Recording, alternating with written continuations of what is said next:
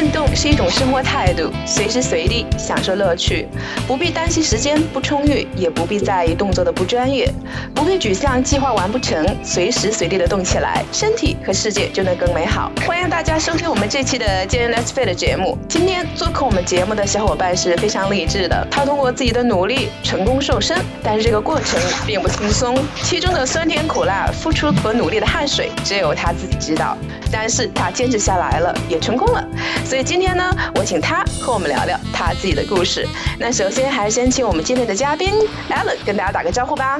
很荣幸有这样的一个能够在我们的这个见人见语的这个在线的互动平台上和大家做分享的这样的一个机会。我是陈一能，呃，我的英文名叫 Alan，大家可以叫我 Alan。呃，我来自杭州，浙江杭州，那么是一个八零后哈，现在正在从事的呢是互联网的这个行业，平时呢也是经常在这个活跃在这个互联网的这个平。台上各种像这个微信平台啊最活跃的，经常在关注这一块，也是在呃我们的这个微信端啊和我们的见人见语的这样的一个平台呢有缘相识，所以也很感谢就是呃艾艾德老师一直在帮助身边这么多需要就是在健身方面有这样的需求的这样的一些朋友，所以我也非常呃。乐意有这样的一个机会，能够跟更多的有需要的这些朋友来分享一下我自己在健身和锻炼、减肥过程当中的一些小小的一些经验。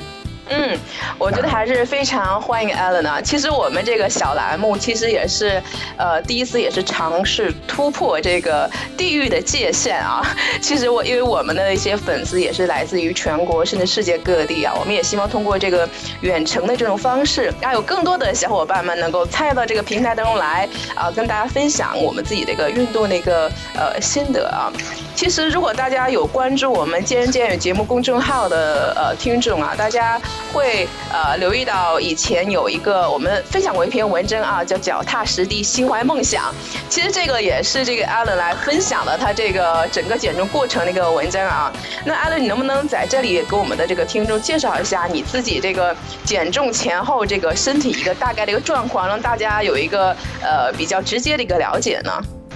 呃，好的，呃，其实说到这个减重前后的话呢，呃，我分享的那篇文章当中有一个有一张照片啊，大家如果有机会的话，可以再回过去看一下，里面有一张我特别胖的一张照片，那个照片呢是我在二零一一年的时候拍的，对着镜子拍的，没有穿上衣，这个肚肚子就非常大，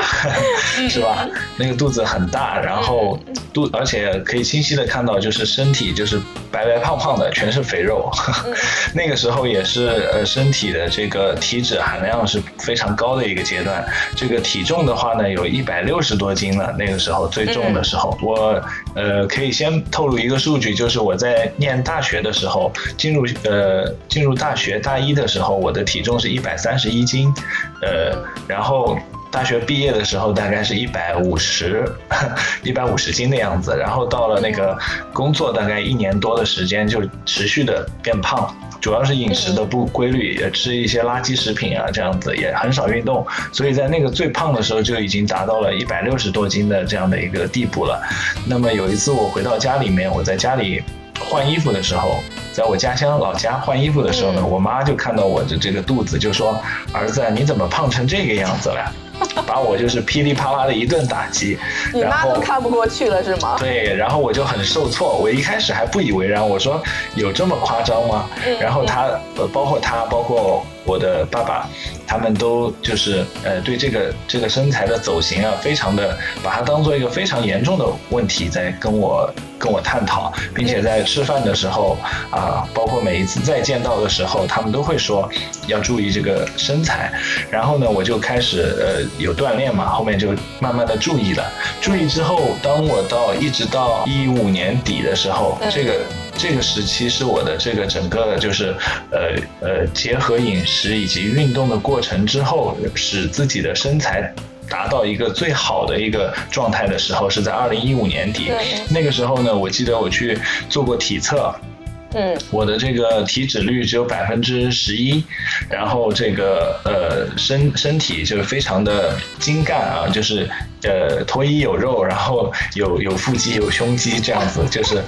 比较趋向于就是呃跟这种专业的健身的教练呃比较接近的这样一个身材，呃但是他的一些局部的部位没有他们练的这么好啊，然后那个时候的体重的话就是是一百三十八斤，而且这个一百三十八斤是体脂率非常低，然后又有一定的肌肉量的这样的一个、一个状态，就是低低脂肪，又有同时有比较多的肌肉，那个状态其实是我当时最好的一个状态。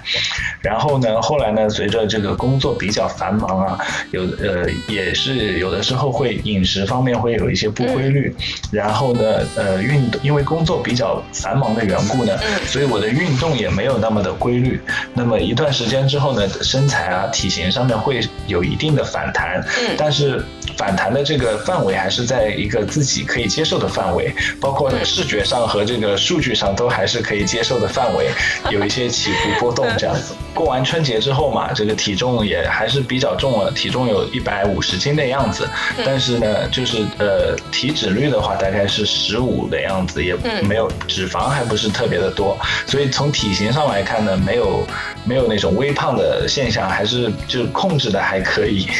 嗯嗯嗯。那 其实刚才听 Alan 说了一下啊，我能感觉到，实际上也是通过了这个，也是走了很长一段时间啊。你看，你从一一年那个时候是你身体的巅峰，就是最胖的时候了，是不是？我看了这张照片啊，真的是。然后后来这个 Alan 又 PO 了一张，啊，他自己后来就是身体比较像体脂比较低啊，就像我们传说中的这个呃穿衣显瘦，脱衣有肉那种，是吧？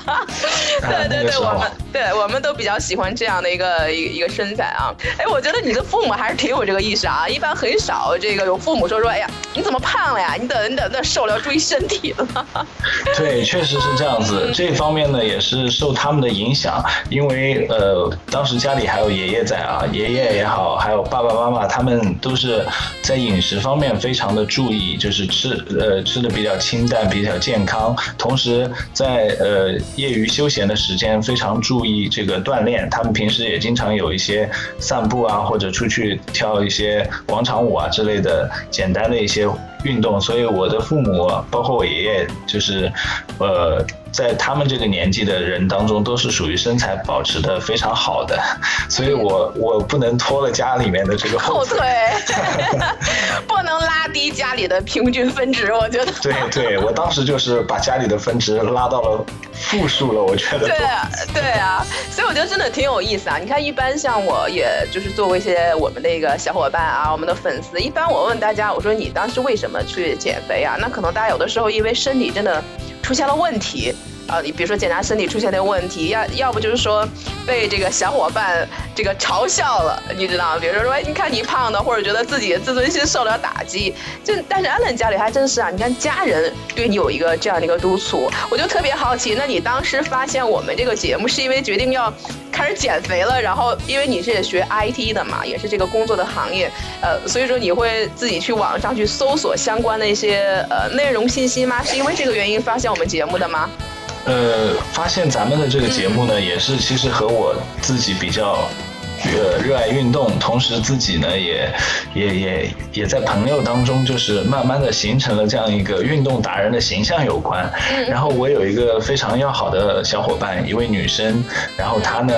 其实也可以说是被我拖进了这个 拖下水的，然后也开始跑步啊、锻炼啊这样子。然后他呢，就是嗯，最近也是一直在互联网端在学习，在他学习的过程当中呢，就有幸和咱们的这个见人见语的平台呢就结缘了。然后呢，他在平台当中也比较活跃。然后呢，后来呢，他也推荐我，就是一起也来到咱们的见人见语平台，有机会和很多的一些爱运动、爱健身。很阳光、很热情向上的一些朋友们呢，一呃，在平台上进行互动交流以及分享，所以我是这样子和这个和咱们的平台以及和我们的艾达老师这边，就是 也是结缘吧。嗯嗯嗯，所以我还是这个挺开心的。其实也是我群里的一个粉丝，一个小伙伴啊。其实他当时说说我要我有一个达人的很好的朋友啊，我觉得他 特别励志。你知道你在你的这个呃朋友圈是很励志的，然后。你知道后来我还没有告诉你一个小秘密，你知道吗？因为我们的公众号啊，就是你那个公众号文章发过了一段时间之后，你知道吗？然后我突然发现有一个应该是你的好朋友，然后留言说，哇，我要不是说你好像都没有在朋友圈去发你的这篇文章是吗？他说好像从别人的这个 这个朋友圈里，他说才发现了你的这篇那个你的这个分享，他说好励志，因为比较低调。对啊，我就说你很低调，我说哎，我说真的还不错啊。然后他也是对你是非常的一个佩服啊，可见你在这个朋友圈里的确是给大家树立一个特别好的一个正能量啊。我觉得也给大家一个很积极向上的一个一个形象啊。那你在这个减肥减这个减重过程中，应该也经历过一段时间啊。你走过一些什么样的弯路，或者你用过一些什么样比较，你后来发现比较极端的方法，对身体并不是很好吗？你有没有可不可以跟大家去分享一下？以后最起码让大家也少走一些弯路。对 对对，对呃，这个问题其实问的特别的好，因为其实在我呃接触身边的一些朋友的过程当中呢，也会有很多的这种朋友，他在告诉我，在传递给我一个信息，说我今天晚饭不吃啊，或者说我几天不吃饭呐之类的，用这种比较极端的方式在做一些呃减肥或者是其他达到他塑形的这样一个目的。嗯。那么我也经常会告诉他，其实这种类型的方式啊，是第一是非常不健康的，第二也是非常不科学的，第三是肯定没有这种可持续的效果的，只不过是眼前的一些呃短期的一些一些变化可能会蒙蔽自己的眼睛。那么其实在我做这个减肥的。或者减脂的这样的几年的时间当中呢，我从一开始的时候就没有用过任何这种比较极端的方法。原因呢是，其实很早的时候就耳濡目染的听说各种方法，然后最后被论证下来都是呃伪科学的，或者是呃或者是就是有问题的，对身体是有害的。所以我在做这个每一个每一次的这个，不管是减减脂还是增肌的这个。决心和动作之前，我都会先上网，通过一些帖子呀，或者是平台上的一些呃分享，然后去看别人是怎么做的，呃，而且是会去查一些呃学术类的资料，去看他这种方法是不是。合理是不是会对身体有伤害？所以我从最早开始，呃，开始下定决心减肥的时候呢，我第一件事情就是去戒掉了我之前吃的和喝的那些不健康的食品，因为这些食品它的热量是非常高的。所以我先从管住嘴开始的，然后呢，我再去查了一下关于减脂的时候，他有提到有氧运动这个概念，然后自己通过学习了解之后，呃，去选择比较适合自己的有氧运。动最初就是从跑步开始的，然后跑步需要跑多长的时间，需要跑的怎么样的一个呃速度等等之类的，然后呢，呃就。开始尝试，所以我的话其实一路上走下来，不管是减脂还是增肌呢，都相对来说是比较稳的这么走下来的。但是其实从最初锻炼到最后出效果呢，也不是非常速成的，是一个慢工出细活的过程。也就是说，我花的时间比较长，但是呢，这个稳定还是比较稳定的。对比的这个效果是非常明显，而且没有反弹，没有这种。没有这种就是短短期的这个效果，而是比较可持续的。嗯，所以我发现啊，你看这个男生和女生啊，我觉得这个果然这个思路和想法和这个这个不一样啊。你看女生一般都是。就是瘦瘦身心切，你知道，因为很多女生会采用那种特别极端，你发现没？大家希望能够很快的瘦下来。是的，女生的话比男生更加在乎自己的外在，所以他们也会也会更加心切一点，想要达到这个目标。对吧？对 对，没错。所以说，你看，往往采用那个比较极端的手法，而且尝试各种奇葩的手法。我跟你说，经常是女生，而男生，你看，我发现男生就比较理性。你看他们看到个问题，基本都是比较有逻辑，然后有推理，然后比较追求这个科学依据的，你知道吧？就是看我我我做过一些其他的小伙伴，大家都会说，比如先上网，哎，先去搜集一些资料，然后再 再看一看，再学学看看别人怎么做的，然后自己也会搜。集一些知识，然后可能会刚开始可能会有一些小的一些问题，但也会自己不断的调整。对对对，这个是需要不断的就是微调或者根据自己的情况稍微做一些不一样的这种针对性的训练或者是改变这样子。嗯，但是你看男生基本上就是很少说有就是特别大的一些 很奇葩的，比如说什么魔鬼瘦身汤呀，什么三日苹果法呀，各种推 裤啊，各种减肥仪器呀，都哎真的都是装备党。以前我真的，我其实我也试过，我真的有试过，就是几天不吃饭，只喝呃只吃苹果呀，吃的吃到吐，你知道吗？吃到吐，然后吃吃吐完之后吃更多。对，然后 然后也会反弹，身体也出现了一些问题啊。那实际上在这里，艾丽其实也跟大家说，其实减肥它不要有一个特别呃急功近利，就你不要功利心太强，是是要有一个其实要有个好的心态。如果你放平心态。你慢慢去做科学的减重的话，它会让你像你看，艾伦就说它比较稳定，它没有就说很大的一个反弹，或者说一些后遗症，是不是？对对，一直都是这样子，比较就是慢工出细活这样子。嗯嗯嗯嗯。那你在这个整个这个瘦身和减重过程当中，你觉得你遇到的这个最大障碍是什么？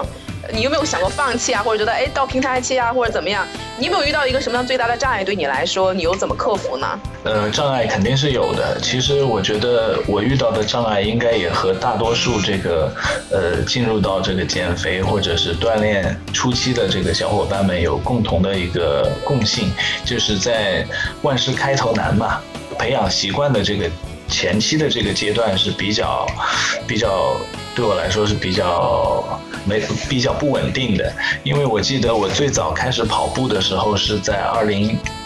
二零一二年，二零一二年正式就是以行动比较下了决心开始跑步的这么这样子开始的。但是我记得二零一二年我的跑步是断断续续的，就是跑了一阵子然后停了，跑了一阵子又停了。然后夏天可能天热的时候就出门跑的比较多一点，然后一到冬天了冷了或者秋天了忙的时候，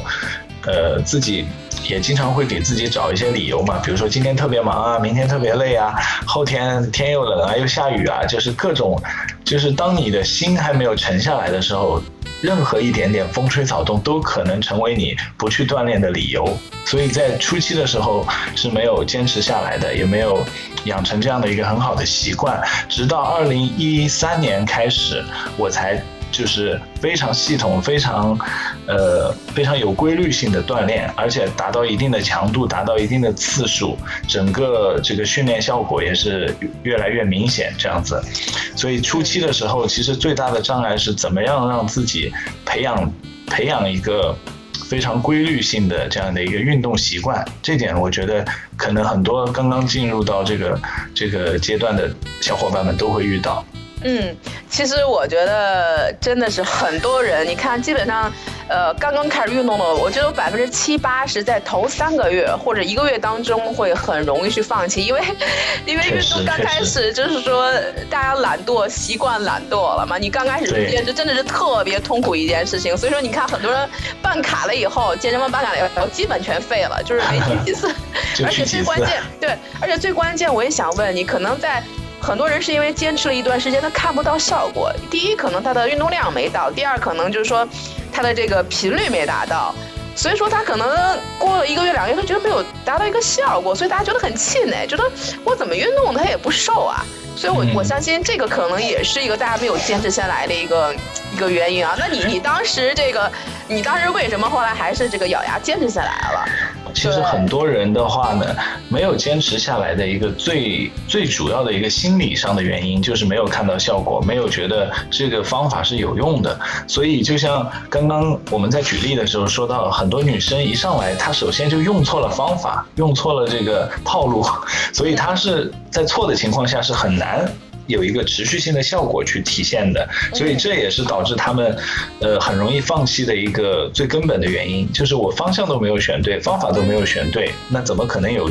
一个？呃，正确的结果呢？所以我当时其实就像刚刚所聊到的，是先查了很多的资料，然后根据这些资料一一点一点的去尝试，尝试了以后呢，锻炼肯定是有一个身体是有反应的，同时在心理的层面上也是会有一种一种成就感的，因为可能。呃，因为可能一开始，我记得我最早的时候跑步的时候，我给自己定的目标是跑个七圈，结果我跑了三圈我就累了，就走了一圈，然后又，然后，然后又又跑断断续续跑跑走走的。把当天的目标给完成了，但是后面的话，随着自己的这个投入啊和专注啊，包括身体训练之后的一个反应啊，就一点一点的突破自己。这个也是会给会给自己带来很大的一种持续性的去运动的这样的一种动力。所以的话，每一次的运动之后呢，我觉得呃或者一个阶段，每一周时间要给自己做一个小小的总结，看一下这周我的突破的点是在我的运动的单纯从运动的角度有了突破和进步，还是从身材的这个角度有了一些呃数据上的改变啊，还或者是从另外的一些角度，我吃饭吃得更香。啦，或者我睡眠睡得更好啦，等等一系列的，去真正的去体会到这个运动给自己带来的一些正正正向的改变，我觉得是这样子，才可以让自己能够坚持下去。嗯，听到这个安乐这个分享，我觉得安乐是一个很真的很细心的人啊。他会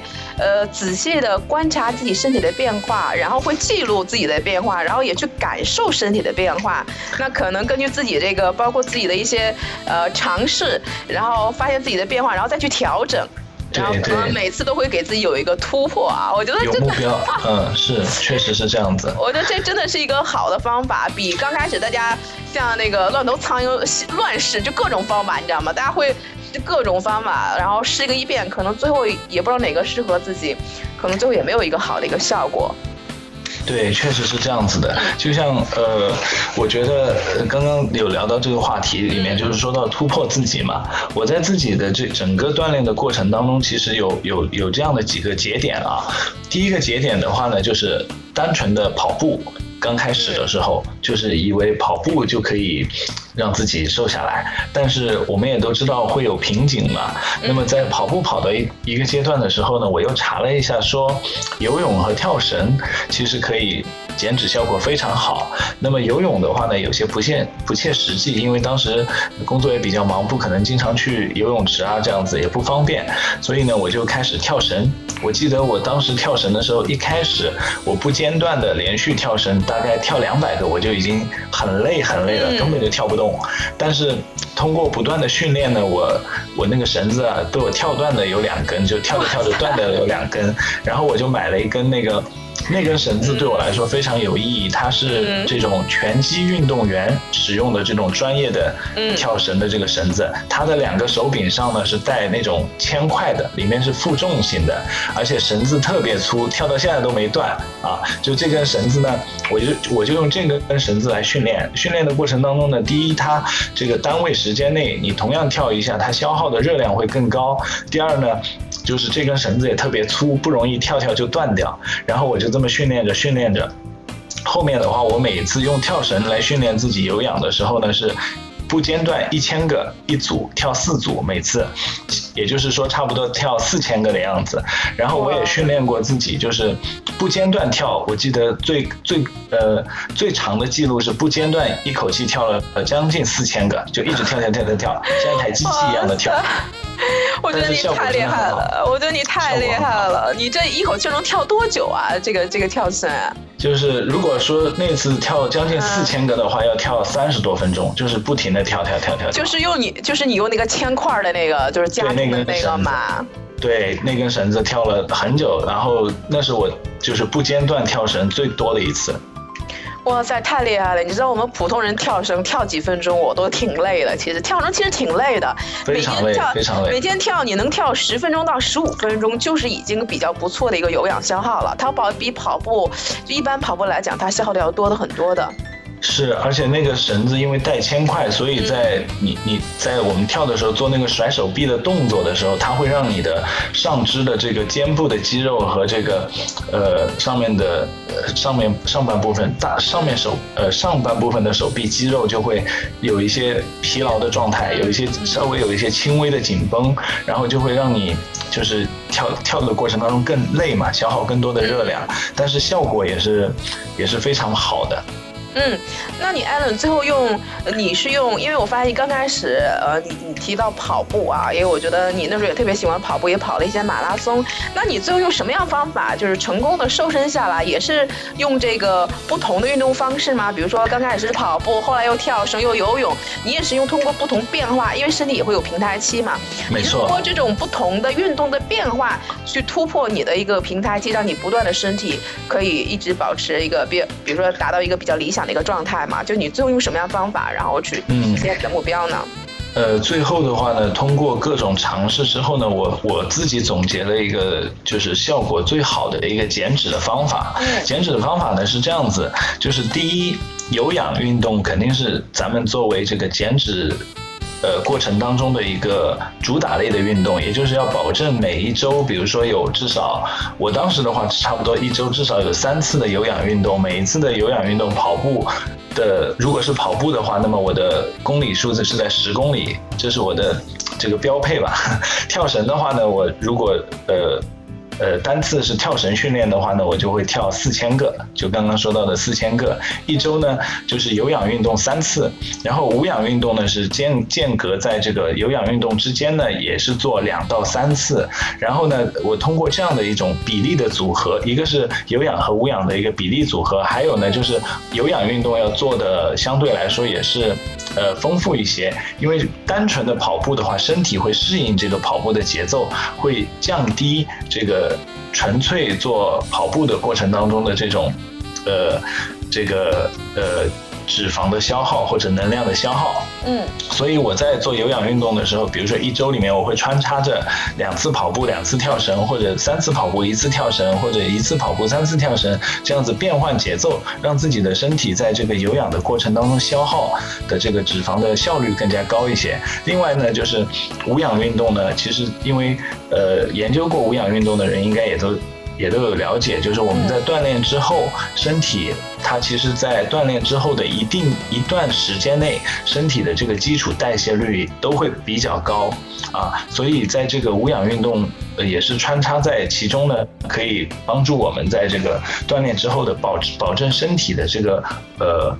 呃基础代谢率达到一个比较良好的状态，也是跟这个有氧呢配合着这样子去做这个减脂的这个。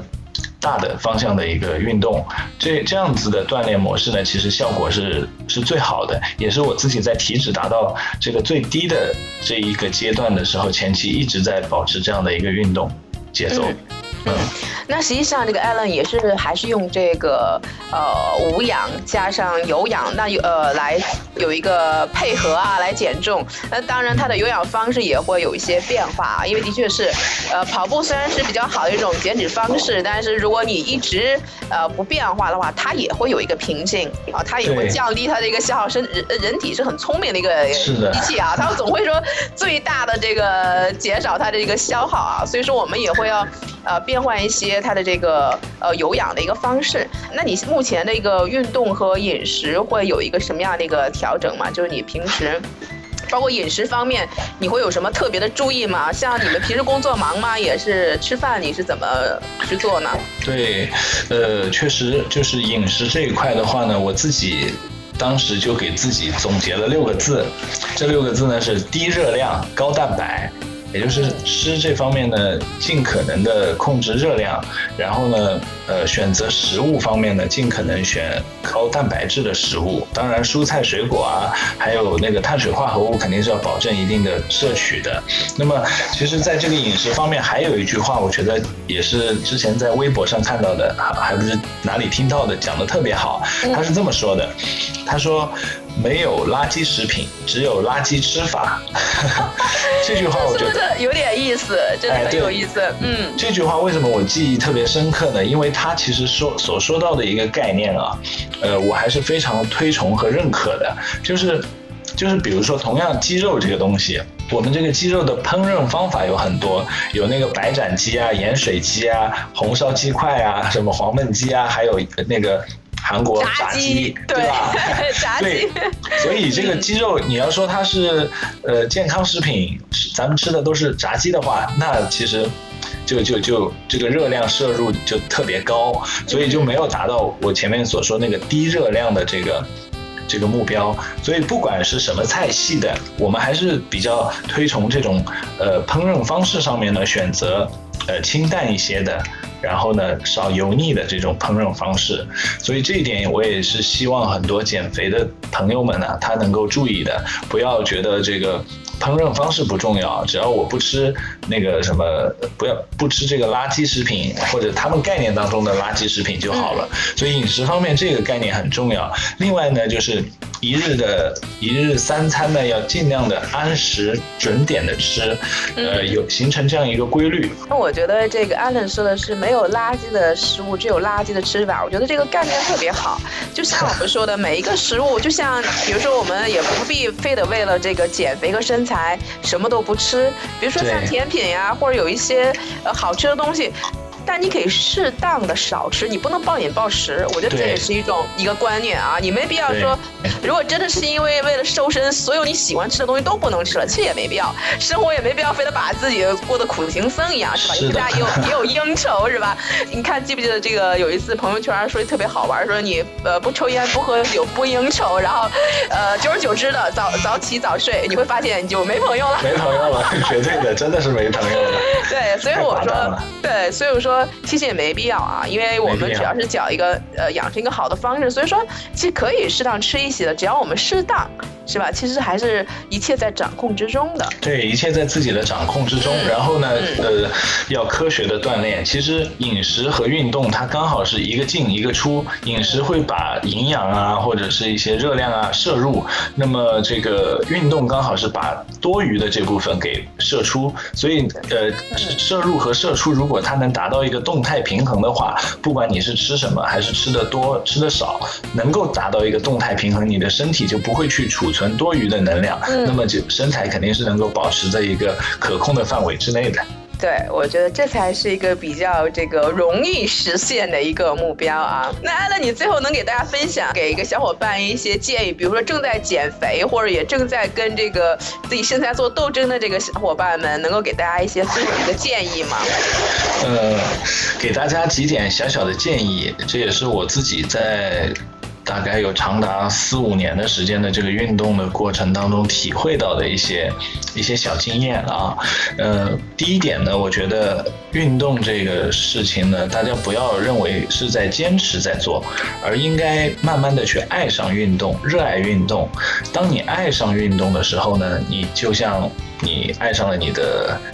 呃，男朋友或者女朋友或者你老公老婆一样的这种感觉，让它成为你生活当中不可缺少的一部分。然后呢，你就会发现运动其实是让你快乐的一件事情，而不是让你咬牙切齿或者让你。很很疲劳的去坚持的这样一一件事情，所以我们去达到减肥也好、健身也好的这个初衷啊，一开始最好是能够培养这种热爱的情怀和兴趣，这样子也也更容易坚持，更容易持续性下去，对身体也好，对工作也好，对各方面都是有一个良性的促进的。这是我给大家的第一个小小的建议。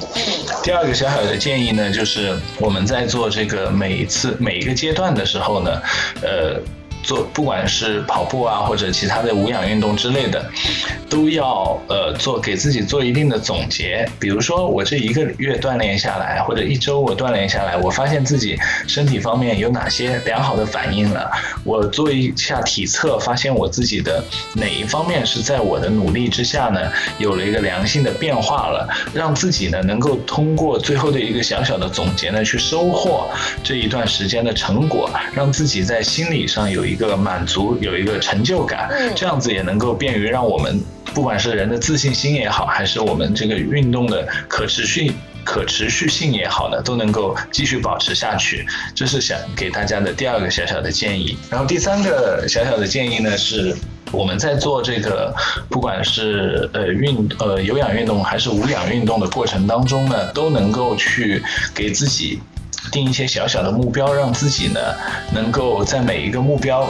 的实现的过程当中有一些突破，突破自己，然后从自己弱的地方开始，比如说，呃，就像我刚刚举的例子，一开始我跑步跑不动，那么我给自己定一个目标，比如说我今天想跑十圈，明天想跑十二圈，啊，我后天想跑二十圈，慢慢的把自己的这个跑步上的瓶颈给突破。然后当我们在做无氧运动的时候，其实很多时候我们。也是很疲惫的，也是很累的。那么这个时候，我们怎么样去突破自己的体能啊？突破自己呃不常训练的地方，比如说我们很多时候会忽略自己的呃背部和这个腰部的这些训练啊，就是突破自己薄弱的环节，也可以让我们就是收获更多。这个是我给大家的几个。一共就三点吧，先给大家三点小小的建议。如果后期有机会的话，我们也可以在这个见人见语的群里或者其他的平台和大家有更进一步或者有更有针对性的这种这种互动。嗯。今天非常感谢 Allen 跟我们分享了这么多关于他亲身经历的一些减重的一些话题啊，希望对大家有所帮助。只要我们放平心态，找到享受运动的乐趣，坚持下去，养成一个健康的生活习惯，每个人都会最终遇到更好的自己。如果你也喜欢运动、体育、健身，欢迎大家关注我们节目的微信公众号和微博“见人见语”，给我们留言，加入到我们群里，跟 Allen 还有更多的小伙伴们分享你的运动心得，让我们一起。努力成为更好的自己。再次感谢 Adam，我们下期不见不散吧。谢谢大家，谢谢艾德老师，谢谢。